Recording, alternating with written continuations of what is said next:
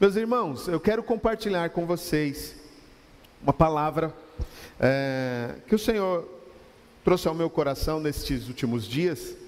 É, e dentro desse contexto que quero falar, sei que é, dos que estão aqui, a maioria conheço bem, sei que você deve conhecer esta palavra, deve conhecer o livro de Êxodo, deve conhecer a transição da história deste povo, mas eu quero falar é, sobre algo que moveu muito meu coração, com o tema de como conter o povo de Deus. Quantas vezes na história o diabo tentou conter, parar o povo de Deus e ele não conseguiu. E o livro de Êxodo, Êxodo tem algumas passagens que falam exatamente sobre isso. É, a Bíblia mostra que por vezes o diabo tentou parar o povo de Deus, por vezes ele tentou bloquear a obra de Deus de alguma maneira du durante os tempos, mas ele não conseguiu. E o texto que eu vou ler com os irmãos, que está no capítulo 1 de Êxodo, ele fala, né? Eu vou ler já já, mas ele fala da continuação da história passada por José. José viveu, morreu, morreu seus irmãos, ou seja, uma geração passou e agora está acontecendo uma nova geração. O livro de Êxodo, no capítulo primeiro a seguir, começa contando de uma nova geração, uma geração que não conheceu José, uma geração que não conheceu os seus antepassados. E aí ele começa dizendo o seguinte, verso 8, capítulo 1, verso 8, ele começa dizendo o seguinte: E levantou-se um novo rei sobre o Egito, que não conhecera José, o qual disse ao seu povo: Eis que o povo dos filhos de Israel é muito mais é muito e, e mais poderoso do que nós. Eia, usemos de sabedoria para com eles para que não se multipliquem e aconteça que, vindo a guerra, eles também se juntem com os nossos inimigos e pelejem contra nós, e subam a terra. E puseram sobre eles os maiorais, uh, os maiorais de tributos para afligirem com as suas cargas, porque edificaram a Faraó cidades armazéns, Pitom e Ramsés. Mas quanto mais afligiam, tanto mais se multiplicavam, tanto mais cresciam, de maneira que se enfadavam por causa dos filhos de Israel. E os egípcios faziam servir os filhos de Israel com dureza, assim que eles fizeram amargar a vida com dura servidão, é, em barros e em tijolos, construindo barros de tijolos, tijolos de barro, e com todo o trabalho no campo, com todo o serviço, que os uh, obrigavam com dureza. O rei de, do Egito falou às parteiras uh, do, das hebreias, das quais o nome era Cifrá e a outra Puá. E disse: Quando ajudardes, quando ajudardes a dar à luz as hebreias, e virdes sobre os assentos e sobre os filhos, se for filho, matai-o, mas se for filha, então viva. As parteiras, porém, temeram a Deus e não fizeram como o rei do Egito lhes dissera. Antes conversaram com os, conservaram os meninos. Então o rei chamou as parteiras e disse-lhes: Por que fizeste isto? Deixando os meninos com vida? As parteiras disseram a Faraó: É que as mulheres hebreias não são como as egípcias, porque são vivas e já têm dado a luz antes que as parteiras venham a elas. Portanto, Deus fez bem às parteiras, uh, e o povo se aumentou e se fortaleceu muito. E aconteceu que, como as parteiras temeram a Deus, ele estabeleceu-lhes casas. Então ordenou Faraó a todo o seu povo, dizendo: A todos os filhos que nasceram, lançai-o no rio, mas todas as filhas guardai com vida. Até aqui por enquanto. Quero orar com os irmãos. Senhor, meu Pai, é, louvado seja o Teu nome, ó Deus, que tem nos permitido caminhar juntos até aqui, permitido é, cantar, adorar, celebrar o Teu nome, como já fizemos aqui outrora. Peço ao Senhor que nos dê da Tua graça, para que nós venhamos a crescer, entender, para poder viver a Tua palavra. A tua palavra, a Bíblia Sagrada, ela não foi feita apenas como um livro histórico, mas ela foi feita para que possamos usá-la como bússola, como canal de bênção, como direcionamento. Então ajuda-nos, Senhor, a entender tua palavra. É o que eu te peço, Pai, em nome do Senhor Jesus. Amém. Glória a Deus. Nesse texto, então, que lemos, uh, o primeiro ponto que eu quero destacar com os irmãos é que o diabo vem usando sempre as mesmas artimanhas para tentar frear, conter o povo de Deus. Se você olhar na história, desde, vamos falar do Egito aqui, até o final da história bíblica, você vai sempre ver o diabo tentando oprimir, enfraquecer, envergonhar, apagar né, o povo de Deus, para que estes tenham medo e não avance com aquilo que realmente Deus tem para fazer. E nesse texto nós vemos que é, Faraó, que agora numa nova geração é chamado rei do Egito, porque é, um, é, é uma nova estrutura, eles mudaram todo um contexto, estão vivendo uma nova história. O rei do Egito, então, ele percebe que os egípcios, eles eram um povo muito fértil, eles eram um povo muito forte, e era um povo muito próspero, mesmo vivendo como é, auxiliares, um povo que não era do Egito. Então ele, com medo, ele tenta de algumas maneiras prender ou travar este povo. Porque você há de convir comigo que quando você tem é, um povo ao seu redor, muitas pessoas ao seu redor, essas pessoas podem se unir. E na união dessas pessoas, elas podem tentar destruir o que foi construído. E foi exatamente assim que Faraó pensou. O texto diz que, ah, na tentativa de amedrontá-los, ele aumentou a carga de trabalho deles. Na tentativa de bloquear eles, ele faz o seguinte: ele põe eles para trabalhar dobrado e põe eles para construir é, duas novas cidades, duas cidades armazéns, uma cidade de comida, abastecimento, e uma cidade de armas, armazéns gigantes para guardar. Se você ler na Bíblia, você vai ver que essas ideias eram ideias de José. Lembra quando José foi separado como governador? Foi exatamente por uma revelação que Deus deu a ele em cima do sonho de Faraó, que era construir armazéns para guardar comida. Agora o seu povo estava sendo escravizado, quase que pisoteado, para que eles parassem de ser fértil, de ser prósperos e de ser fortes. Só que não adiantava, diz a Bíblia. Quanto mais eles tentavam contra o povo hebreu, só para que você se situar, os hebreus e os israelitas é o mesmo povo, tá ok? Às vezes a pessoa fica, mas quem é quem? É o mesmo povo. Aqui eram chamados de hebreus enquanto não chegaram na terra prometida, na terra onde eles, depois de 40 anos, chegaram. Então, hebreus e israelitas são o mesmo povo. Então, esses hebreus eram forçados a trabalho bruto, trabalho escravo, mas não adiantou. A Bíblia diz que quanto mais eles eram pressionados, mais eles ficavam férteis, mais eles tinham filhos, como diz a Tina, mais eles tinham menino, né? Assim, Tina? Mais menino tinha na casa, ao ponto da cidade ficar hiperlotada de crianças. É uma coisa meio louca, né? Porque por mais que eles fizessem, quanto mais eles tentavam contra os israelitas, mais prósperos, mais férteis e mais fortes eles ficavam. Então a Bíblia diz que ele tentou uma segunda condição. Ele tentou dobrar ainda mais, ele multiplicou o trabalho deles e transformou eles em escravos, literalmente.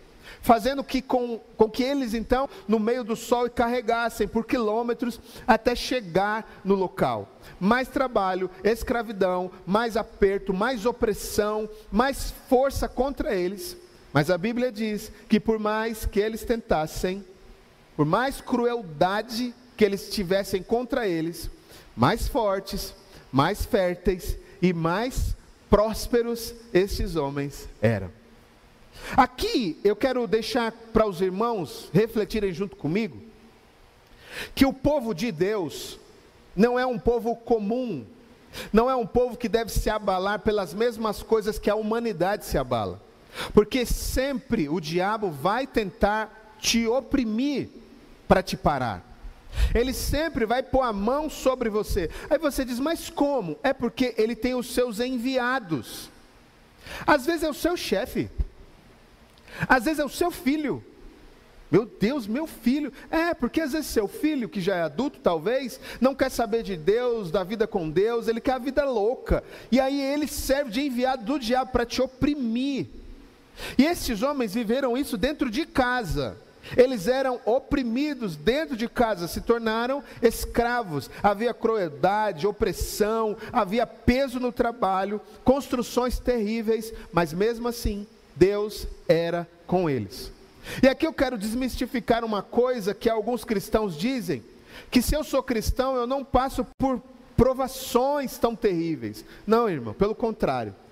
O cristão, ele passa pela provação como o ouro passa pelo fogo. E quanto mais quente, mais impureza sai e mais poderoso, mais forte ele fica, mais precioso, porque tudo que não presta sai. Então, o cristão que é cristão, servo de Deus, vai passar por provações, às vezes dentro de casa, às vezes por quem você menos espera. Agora, é importante saber que o povo de Deus sempre é próspero, fértil e forte. Por que próspero? Porque por mais que tentem contra você, Deus nunca deixa faltar nada para você. Nada, nada vai faltar de Deus para a sua vida, nada vai faltar daquilo que Deus tem preparado para você. Nós vamos viajar agora, né? E foi muito interessante porque primeira semana de janeiro, o pastor João Carlos veio aqui, ministrou, foi uma benção. Nós fomos tomar um café depois do culto. Na hora de ir embora, ele falou assim para mim e para Leila. Pôs a mão no ombro dos dois e falou: Vocês vão viajar, né? Eu olhei para Leila e falei assim: Não tinha nada certo, nada. Aí ele olhou: Então, vocês vão. Não é para levar os filhos. Vocês vão para descansar, Deus vai preparar um presente para vocês. Descansa, passeia. Ele foi falando tanta coisa que eu fiquei pensando assim nos valores, né? Meu Deus, passeia, viaja. Descansa. Eu falei, meu Deus, de onde eu vou tirar isso, Senhor? Porque a gente pensa que prosperidade é o que está no nosso bolso. Prosperidade é o que está na mão de Deus. E Ele põe na nossa mão na hora que Ele quer. Fomos embora, a Leila falou assim: Sidney, está vencendo aquelas passagens, porque há um ano atrás nós íamos ministrar lá no Nordeste, e por causa da pandemia foi cancelado três vezes essa viagem nessa igreja no Nordeste. Na terceira, no terceiro cancelamento, os pastores lá disseram: Olha, é, não vamos mais fazer o evento, porque a gente não sabe quando vai acabar a pandemia. Como as passagens estão no nome de vocês, vai para onde vocês quiserem, porque em março vence, que é agora em março. Quando a gente foi embora, a Leila falou: Vamos para o Nordeste? Falei, mas como assim? Ué, essa passagem está ganha? Ligamos para o casal Léo e Elivânia. Léo, vocês estão, vão estar em casa. Nós estamos de folga nessa semana. Irmãos, nós viajamos sem gastar, nós dormimos sem gastar, nós comemos sem gastar, nós andamos de carros novos. Eles pegaram o carro para nós um dia antes, falou: está aqui na mão de vocês, novinho. Andamos de carro sem gastar, viajando. O pessoal falando: aí sim, eu, aí sim é. A prosperidade vem de Deus, exatamente do jeito que ele falou. Vocês vão e vão viver o que eu tenho para vocês. O povo de Deus, ele é próspero. Você deixa de ser miserável, dizendo, ah, eu não tenho nada. O seu Deus tem tudo. Então, na hora que você precisar, Ele vai te dar. Na hora que as coisas, né, que você necessitar da realidade daquilo que Deus tem para você, Ele vai pôr em suas mãos. O que acontece é que muitas vezes a opressão que vem ao nosso redor faz com que a gente murche, se esconda e ache que conosco não vai acontecer. E é mentira do diabo. Povo de Deus é próspero, é fértil. Aonde põe a mão, multiplica. Amém ou não? Se você trabalha numa empresa, você tem que ter essa consciência que o seu trabalho, ele tem que multiplicar, ele tem que dar certo, ele tem que funcionar, nem que cause inveja aos outros, mas o seu trabalho é o trabalho de Deus nas suas mãos. Povo de Deus, necessariamente precisa ser fértil. Pode ser literal também de ter três, seis, doze filhos, não tem problema não. Mas na realidade, o que eu quero dizer é que o que está nas suas mãos é o Espírito Santo. O Espírito Santo usa você para fazer a obra dele. E forte por quê? Porque se o, o, o ouro é provado no fogo, e a Bíblia fala que nós seremos provados e vamos, e vamos saber se somos é, como ouro ou como feno. Nós temos que entender que temos que ser fortes no Senhor, porque se vier uma pressão e você queimar inteiro e não sobrar nada, você nunca viveu na essência com o Senhor. Porque na essência com o Senhor a gente chora, a gente, a gente às vezes rasteja porque não consegue andar, mas nós estamos passando pela prova e sendo limpo, porque nós vivemos como ouro, ou seja, fortes, prósperos, férteis e fortes. Não deixa o diabo roubar isso de você, jamais.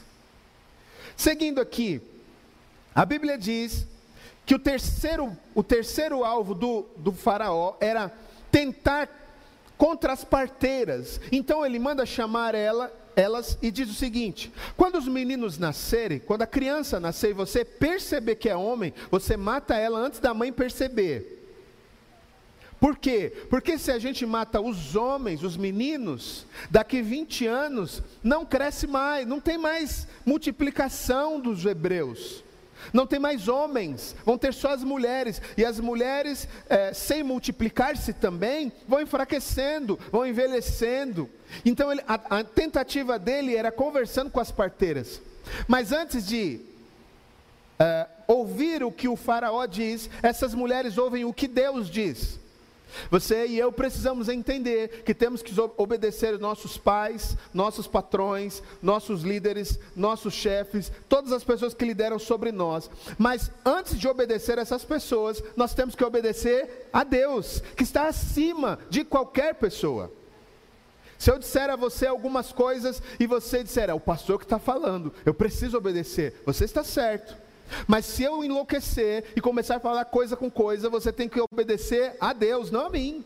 Porque o Senhor é quem tem o controle sobre todas as coisas, acima dos seus pais. Porque às vezes os pais querem tão bem da gente, quer o bem da gente de uma forma tão grande que eles cobrem a gente demais. É ou não é? Cadê as mães de plantão? As mães são normalmente protetoras, assim, às vezes ao extremo. O menino tem 30 anos, ela diz: Mas menino, calma, não, não faz isso. Mãe é é mãe. Mãe nasceu para estragar os filhos adultos. Né? As crianças não. Os filhos adultos. Por quê? Para mãe, a criança é criança para sempre. É ou não é, mães? Falou com medo, né? Mas você viu que todas falaram. Perguntar de novo. É ou não é, mães? Então, às vezes, a sua mãe vai te falar alguma coisa que não é para você fazer. Você que já é adulto aí. As crianças tampam os ouvidos. Às vezes, seu pai vai falar alguma coisa que você vai ver que Deus está te mandando para outro caminho. A gente tem que entender que a voz de Deus é a que nos domina, a que nos leva. As parteiras, elas não ouviram o Faraó, e os meninos iam nascendo e elas deixando. E o último ponto desse primeiro, primeira fase do texto que estamos lendo é um decreto. Faraó viu que nada dava certo, e ele diz então que os meninos que nascerem as crianças que nascerem meninos, homens, precisam ser afogados. Não era morto no nascimento, era nascer, pegar a criança, ver a criança e afogar no rio Nilo e lá mesmo deixar para os bichos comer, os peixes. A Bíblia diz que ele decretou, era uma ordem. Isso mostra muito claramente um líder em desespero, sem saber o que fazer. Então o que, que ele faz? Ele oprime ele estraga, ele faz o que ele puder para acabar com as pessoas. Irmãos, não é incomum no meio dos cristãos nós encontrarmos irmãos dizendo assim: Eu estou trabalhando lá, naquela empresa, mas eu estou sendo oprimido, eu estou sofrendo assim, até ameaças, eu estou sendo oprimido de todos os lados, eu não entendo, eu faço o meu melhor e eu estou sofrendo de tudo isso. Então, muitas vezes o diabo ele envia os seus súditos para tentar conter o povo de Deus. É importante você saber isso. Veio opressão, veio mentiras, veio traição, veio conversas atravessadas. Entenda uma coisa: o povo de Deus, ele passa por cima de tudo isso daí, porque lá do outro lado, Deus tem algo maior para a sua vida e poderoso para você viver. Amém, queridos? Por isso eu abro um parênteses aqui para falar a você que gosta bastante, que é apaixonado por murmurar, fecha a boca. Você que gosta demais de falar assim, é, tudo acontece comigo, o mundo cai na minha cabeça. Entenda uma coisa: você é filho, filha de Deus, e os filhos de Deus passam por provações, não vive de provação. Quem vive de provação é porque gosta dela, porque abraça e diz: Ah, eu, eu odeio você, mas eu te amo, eu estou passando por isso, mas eu não te deixo. Não, nós passamos, somos aprovados, e somos liberados para viver um novo ciclo, uma nova fase. No decreto, a Bíblia diz que as mulheres então agora tinham que matar os seus filhos, afogá-los e largar lá. E aí eu quero entrar então no segundo ponto desse texto aqui. No auge da pressão, Deus levanta verdadeiros guerreiros para vencer contra o diabo. Quando eu era criança, eu pensava muito quando os pastores falavam sobre que o diabo está tentando contra você, guerreando contra você. Eu pensava, meu Deus, qualquer hora vai cair um demônio aqui, vai me matar. Eu tinha um medo dos demônios, que eu não entendia essa questão espiritual como ela é na real. Mas ela é literalmente uma guerra espiritual. A vida é literalmente uma guerra espiritual. Muitos não entendem e vivem como se nada estivesse acontecendo espiritualmente, como se fosse uma coisa dos seres humanos. Ah, as pessoas não gostam de mim, as pessoas me odeiam, as pessoas não me dão oportunidade. Isso tudo gira em torno de uma, de uma esfera celestial, uma esfera espiritual. E é importante saber que no auge das suas guerras, tem que nascer um gigante, tem que nascer um guerreiro. E esse texto mostra que havia uma mulher muito guerreira nesse momento. Estavam orientando a matar as crianças. E a Bíblia diz nos versículos a seguir que a mãe de Moisés, Joquebede, ela guardou o seu filho, escondeu o seu filho por três meses. Quem consegue esconder uma criança de chorar, de fazer barulho? Três meses. Mas alguém que é guerreiro diz: não, vocês podem matar os outros, a minha promessa não. Você pode falar contra quem vocês quiser sobre aquilo que Deus me deu, não. Eu vejo Joquebed como uma mulher guerreira, não alguém que tinha armas, não alguém que tinha capacete, cavalo, mas era uma pessoa destemida, totalmente definida, que Deus era com ela. O diabo tentou conter o povo, mas havia guerreiros no meio deste povo. Eu vou dizer algo a você: ao invés de ficar olhando para o seu chefe, para o seu patrão, para o seu marido, para o seu filho, para o seu vizinho, como um inimigo, olha para o diabo como um inimigo e vai para cima dele. E vai para cima dele no sentido de buscar a Deus, dizer: Deus me deu, o diabo não vai me roubar. O que Deus me deu, o diabo não vai tirar de mim. Se alguém vai tirar, esse sou eu. Eu posso estragar, o diabo não. Se eu, te, se eu estragar é um problema meu, mas na real é importante saber que quando eu tenho quando eu fui chamado por Deus, o que Deus me deu, eu tenho que trabalhar como uma promessa minha e ninguém me tira. Foi assim que essa mulher viveu. Ela atravessou. A Bíblia mostra que ela atravessou o nível 1, que foi mais trabalho para todos, o nível 2, que foi opressão, escravidão, que foi horas e horas trabalhando no sol quente, e ela no meio. O nível 3, que foi quando as parteiras começaram a, a, a, avisar que as crianças seriam mortas. E o nível 4, do, da parte em que as mulheres teriam que afogar os seus filhos. Essa mulher passou por tudo isso, e nesse nível 4, a Bíblia mostra que, ao invés de afogar a criança na água, no rio Nilo, ela faz um barco e coloca a criança sobre o rio. E numa atmosfera celestial, ela consegue enxergar que ela tinha uma possibilidade assim, impossível. Ela coloca o filho dela para ser criado pelo maior inimigo do povo hebreu, que era Faraó. Ou seja, Moisés passa a ser o neto de Faraó. Sabe por que isso? Porque havia alguém que não tinha medo do que Deus havia lhe dado. Por mais que tinha tribulações, tristezas, angústias, situações difíceis, ela e os hebreus passaram por tudo isso. Eu e você não somos diferentes. Nós passamos por crises, por luta, por dificuldade, mas só vence quem tem tal consciência. Eu nasci para ser forte, fértil, eu nasci para ser próspero. Então, aquilo que o diabo falar contra mim, ele não vai ter vitória. Aquilo que o diabo fizer contra mim, ele não vai ter vitória, porque o Senhor Jesus, ele é comigo, com a minha casa, com a minha família, e ninguém pode roubar o que o Senhor me deu e fez para a minha vida. Eu e você precisamos viver declarando isso, ao invés de ficar pelos cantos dizendo: Senhor, tem misericórdia de mim. Vai para cima do inimigo. Ao invés de ficar dizendo, Senhor, abre uma porta de emprego para mim, vai para cima do inimigo, orando, ministrando, estudando, buscando, buscando novos cursos, falando de forma secular, mas principalmente espiritual, buscando conhecimento na palavra, fechando a boca. Por quê? Quando chegar no auge, que o inimigo tentar contra você, ele será destruído.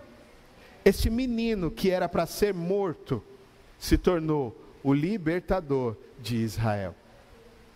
Agora pense comigo, essa mulher Joquebede viveu para ver toda a opressão do seu povo, mas ela também viveu para ver o seu filho ser resgatado pela filha de Faraó. Ela viveu para amamentar o próprio filho, ela viveu para ver o filho libertar Israel. Sabe por quê? Porque ela tinha convicção que tinha sido chamada, sido chamada por Deus. As convicções é que nos levam aos ao nosso destino. Se não há convicção, a gente fica parado no mesmo lugar. Esta mulher, ela perdeu seus planos, obviamente, porque o plano de uma mãe, né, é pegar seu filho no colo, é cuidar dele, dar leite, dar roupa, comida, é vê-lo crescer, é estar por perto. Eram os planos dela, com certeza. Os planos dela não aconteceu. E aí eu abro um parênteses aqui. Você talvez tenha planejado tantas coisas para sua vida, sonhado tantas coisas, e hoje está acontecendo tudo diferente. Alguém já viveu isso aqui? Tem alguma coisa diferente do que você planejou na sua vida? Olha aí, quanta gente. Você planeja, você sonha, você escreve, você ora, você jejuma e tal. De repente as coisas saem daqui e vêm para cá. E não tem como voltar.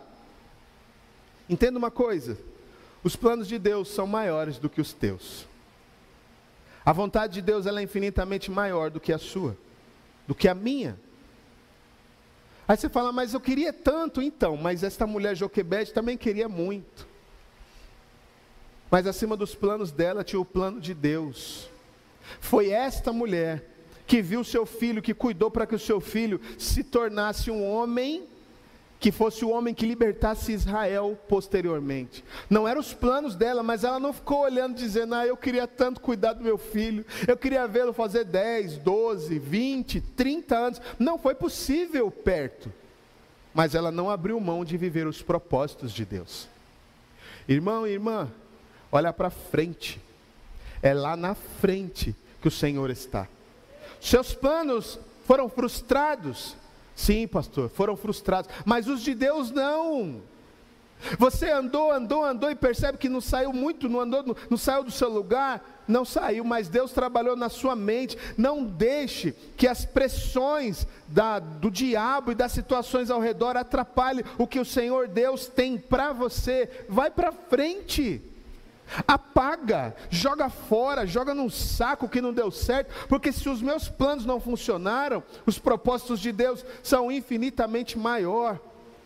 Estar aqui hoje, vou falar por mim, da minha vida, estar aqui hoje nunca foi plano, nunca pensei, nunca imaginei nem morar nessa cidade, nunca imaginei voltar a congregar com os irmãos aqui do ABC, nunca passou na minha cabeça pensar algo assim, porque o plano que eu planejei frustrou. Eu cheguei, eu nunca contei isso a ninguém, mas um dia eu estava lá em Ermelino, na, na igreja, assim que, que deu aquele problema todo e tal, e aí num domingo foi duas vans.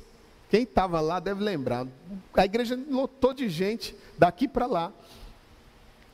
Eu fiquei muito triste, alegre de ver os irmãos, mas triste depois dizendo: Meu pai tem misericórdia.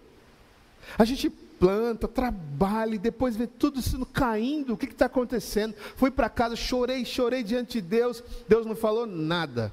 Passou um mês, um ano, dois anos. Aí Deus veio e disse: Sou eu que esvazio os mares e rios, mas também sou eu que encho os mares e rios. E agora eu vou encher de volta os mares e rios. Desse jeito Deus falou com a gente. Sabe o que significa? Seus planos, Sidney, não são os meus. O que voga são os meus planos. Então, se os seus planos foram frustrados, Sidney, não se preocupe. O que eu tenho é maior do que aquilo que você pensou, planejou, trabalhou. Ou seja, irmãos, se aquilo que você pensou não deu certo, o que Deus planejou ainda está funcionando. Se aquilo que você sonhou, estudou, pensou, não funcionou, o que Deus planejou lá, Salmo 139, quando no ventre da sua mãe o Senhor escreveu sua história, ainda funciona. Talvez falta levantar da cadeira e dizer, agora eu vou, como fez Joquebede. Talvez as outras mães, chorando, angustiadas, pegavam a criança, colocava no rio, jogava e virava as costas chorando, está aí nos meus planos, está aí nos meus sonhos. Mas Joquebede não, ela falou, esse aqui é minha promessa. Fez um barquinho, betumou o barquinho, pôs o filho ali, falou para a filha: Ó, quando aparecer a filha de Faraó, você solta a criança, porque filho meu não morre. Deus me deu, Bênção que Deus me deu, não dou para o diabo, não afogo, não fico olhando para ela dizendo, mas era minha, mas foi Deus que me deu, mas não sei o que, mas não deu certo. Plano dos homens falha, o plano dos homens morre, o plano dos homens entra em colapso, mas o plano de Deus permanece para sempre, aleluia. O plano de Deus ele é eterno. A Bíblia diz então, na, na continuidade do texto, que a filha de Faraó vê a criança, se encanta com a criança. E a Miriam, a irmã dele, vem assim, como quem, sonsa, né? Ai, você quer que eu leve para alguma hebreia cuidar? Ela, isso leva, diz para ela que quando a criança sair da amamentação, que eu vou criar essa criança, vai ser minha filha. Ó, oh, sabe o que é isso? A mãe tinha convicção que Deus havia lhe dado uma promessa que Deus estava cumprindo os seus propósitos. O diabo tenta conter, o diabo sempre, irmãos, vai te tentar conter. Ele vai colocar pessoas invejosas, ele vai pensar, colocar pessoas que te odeiam, pessoas que não admitem que você deu certo, pessoas que olham para você e dizem: Mas quem é esse para viver assim? Pessoas de todos os jeitos, de todas as formas. Mas o diabo, ele sempre se envergonha com esses guerreiros como Joquebed, que diz: Aqui não, diabo. Eu não vou ficar num canto, eu vou me levantar e eu vou vencer em nome de Jesus. Por isso, você que está aí, olhando para os seus planos frustrados no chão, dizendo: ai meu Deus, faz alguma coisa. Deus está falando para você esta noite: faz alguma coisa você, porque os meus planos vão funcionar. Levante-se, ore, busque, vá fazer outra coisa. Se não está mais no seu caminho, aqueles planos não deu certo, joga fora, vai viver o novo de Deus, porque é no novo que Deus está. Esse povo, eles tentaram contra eles, mas este povo saiu vitorioso. E Joquebed viveu para ver a bênção de Deus sobre tudo que Deus havia mostrado a ela. Não se pode conter o povo de Deus. Quando você murcha, quando você para, quando você retrocede, você está dando vazão para o diabo. Mas pastor, eu estou sem nada, estou sem emprego, estou sem nada, só tenho o que comer. É suficiente para você levantar a cabeça e dizer: Senhor, eu estou aqui, eu quero viver o que o Senhor tem para mim. Porque se é para ser provado como fogo, seremos provados e aprovados em nome de Jesus. Nesta viagem que fizemos, nós fomos à casa de uns amigos que não víamos há, sei lá, quase 20 anos. E aí eles mostraram a casa deles, linda, a casa mais, uma coisa mais linda. E aí, na hora de ir embora, a esposa falou assim para mim: Mas você lembra, né, Sidney? Que quando a gente era criança, adolescente, eu morava numa casa que os ratos andavam no teto, assim, ó. A gente colocava plástico em cima da cama para não correr o risco de cair cocô de rato, porque a gente não tinha outro lugar para morar, não tinha dinheiro para nada, nossa vida era difícil. Mas hoje eu sei, ela disse essas palavras, hoje eu sei viver nessa beleza toda, mas se tiver que voltar a morar lá, eu moro. Sabe o que é isso? É quem tem convicção, quem é fértil e quem é forte. Eu posso ter tudo, vou ser feliz. Eu posso não ter nada, eu vou viver feliz do mesmo jeito, porque o meu Senhor me salvou, me libertou e cuidou de mim.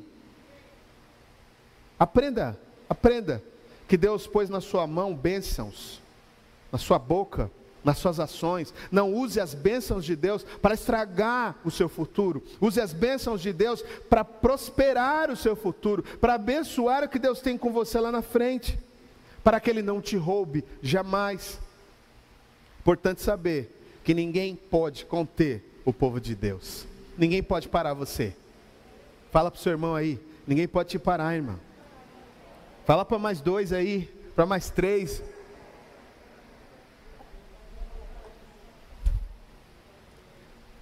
O trabalho não parou ela, né? A escravidão não parou ela, a opressão não parou ela. Matar as crianças não parou ela. O rio Nilo não parou ela, ela fez tudo que o Senhor direcionou ela para fazer. Tudo que diziam acerca da vida dos hebreus, eu imagino essa mulher dizendo: aqui não. Aqui nós vivemos o que Deus diz, nós fazemos o que Deus manda, nós vencemos na medida do que Deus tem para nós. Você precisa ser uma pessoa de autoridade, de ousadia, e não uma pessoa que fica recebendo má informação, informações de destruição toda hora. Quando chegar alguém para te dar uma má notícia, emenda com uma nova notícia boa que Jesus cura, salva, que Ele mudou você. Você nunca me viu vir aqui falar de alguma desgraça de alguma tristeza, de alguma perca, você sempre vai me ver falando testemunho, porque eu creio que o Senhor que me chamou, Ele me chamou para empurrar você para frente, não para trás. Eu posso estar cansado, derrubado. Eu vou subir e falar aqui: louvado seja o nome do Senhor que nos deu a oportunidade de estar aqui mais uma vez. Sabe por quê? Porque eu tenho convicção, eu tenho força que Deus me deu, e aonde eu colocar minhas mãos vai ser abençoado, porque é o Espírito Santo que está usando a minha vida. Então, chegando em casa, abençoe sua casa, abençoe seus filhos, abençoe seu marido, abençoe o que você tem, ao invés de dizer, esse é o traste que Deus me deu, esse marido. Que tem gente que fala isso. Ao invés de chegar no seu trabalho e dizer essa miséria de trabalho, diga: aqui eu vou prosperar, aqui eu vou crescer, e daqui eu vou sair para o melhor e maior ainda. Por quê? Porque onde Deus coloca o seu povo, o diabo não pode conter. Não seja você a pessoa que vai envergonhar a obra de Deus. Nós ficamos assim, é porque Fulano se prostituiu, esse envergonhou a obra de Deus. Mais do que quem se prostitui, é quem está no meio da obra de Deus e está escondido, não faz nada. Esse que envergonha. Porque aquele homem lá que um dia roubou, eh, né, passando de um país para o outro com cueca, com, com, com dinheiro na cueca, esse homem pode se arrepender. Era crente. Pode se arrepender e Jesus usar ele, porque ele se arrependeu, esse político. Sabe que, Deus pode perdoar? Pode. Mas alguém que diz, não, eu oro todo dia, eu vou na igreja todo dia e tal, mas fica escondido com medo. Esse que envergonha a obra de Deus, porque as pessoas vão olhar e dizer: você não é crente? Você não diz isso? Na sua igreja não fala? Por que, que você não se levanta? Por que, que você não fala nada? Por que, que você não faz nada? Você está contendo. Então eu quero chamar a sua atenção hoje para que nós nos tornemos uma igreja ousada. Eu tenho um testemunho da nossa irmã Gisele que o dia que eu falei assim, nós Precisamos comprar um tanque de batismo. Ela disse que no coração dela, ela falou ao Espírito Santo: Senhor, eu quero comprar esse tanque, eu quero fazer parte disso daí, mas não tem dinheiro. Mas eu quero comprar, Senhor, eu vou entrar num propósito. Irmãos, dois dias depois, algo que ela esperava um ano para frente aconteceu. Ela já me ligou, Pastor, Deus já nos deu o tanque, bem assim. Eu fiquei sem entender, que, como assim? Deus nos deu tanque, porque aquilo que desceu meu coração, falei para Deus, Deus me respondeu e nós vamos comprar. No outro dia ela depositou dinheiro na conta de, um, de algo que era para um ano para frente, talvez, porque Deus deu para ela, pela ousadia que ela tinha. Você é ousado? Ai, pastor, eu sou tão envergonhado, sou tão tímido. Só vou te falar uma coisa: você não vai ter nada. Eu sei, porque eu já fui assim. Você tem medo de falar para Deus? Você tem medo de falar para as pessoas? Você tem medo de orar pelas pessoas? Você tem medo de dizer, vou fazer outra coisa da minha vida? Você tem medo de ousar fazer outra coisa? Você não vai ter nada. Porque assim como o homem se imagina, assim ele é, diz a Bíblia. Mas quem ousa, você não tem nada para perder. Quem levanta e diz, vou fazer, vou viver, Deus está me empurrando, você vai viver, você vai fazer, porque Deus está te levando a fazer. A verdade é que nós precisamos levar a obra do Senhor para frente, avante e adiante. E eu concluo dizendo o seguinte: não se pode conter o povo de Deus. Sempre na história, o diabo tentou contra o povo de Deus. Mas aqueles que estão firmados na rocha, vence pressão, vence injúria, vence trabalho desigual, vence as mentiras, vence as parteiras, vence tudo, pois a promessa tem que nascer daquilo que Deus nos deu. Se Deus falou, Ele vai fazer. Até que chegue você, cabeça em pé, vou viver algo novo, vou fazer algo novo, vou alcançar a vontade de Deus, ninguém vai me parar. Eu não vou ser motivo de vergonha para a obra de Deus, eu vou viver o que Deus tem preparado para a minha vida. Posso ouvir um amém, queridos? Amém. Tempos difíceis como esse, momentos difíceis como esse, eu fico imaginando quem, até uma pessoa fez uma postagem, depois apagou, mas eu vi, postou assim para mim assim, nossa, numa época dessa, viajando desse jeito? Aí eu, fiquei, eu olhei, eu estava com o celular na mão para tirar uma foto, aí eu vi a postagem, apagou assim. Aí eu falei, é, não, tempo desse, porque no tempo desse Deus continua reinando. Ele continua sendo Senhor. Ele continua fazendo a obra dele. Ele continua agindo e fazendo milagre em quem ousa. Um pastor disse para mim: Você não tinha nada para perder mesmo, por isso você meteu a cara, né? Eu falei: Eu tinha muito por perder e fazer toda essa mudança de vida, mas Deus mandou, eu fiz. Podia ter perdido tudo, mas Deus mandou, eu fiz. Porque se Deus manda, Ele se responsabiliza. Deus está mandando você levantar sua cabeça. Deus está mandando você parar de olhar para trás, parar de olhar para o insucesso, parar de olhar para os seus planos frustrados, olhar para frente. Porque olhar para trás não resolve nada para ninguém. Joquebede podia ter acabado com a vida dela, porque o filho dela poderia ir embora naquele barco e não sobrar nada, mas Deus deu a ela a benção do filho dela se tornar o libertador de Israel. Não era plano dela, mas era propósito de Deus. E o que Deus tem de propósito para a sua vida? Se você deixar, se você se levantar, se você se aprumar, como dizem, né? Deus vai fazer na sua vida e na sua casa, em nome de Jesus. Você crê assim? Levanta essa mão e diz: Eu creio. Glória a Deus. Se você crê, o Senhor pode fazer. Se você crê, o Senhor pode realizar. Ele pode realizar quando você não crê. Mas a Bíblia é bem clara em mostrar que Jesus, ele espera ser convidado. Se você convidar, ele entra e ele faz tudo novo para você e para sua vida. Se coloque de pé, queridos. Quero orar com você, por você.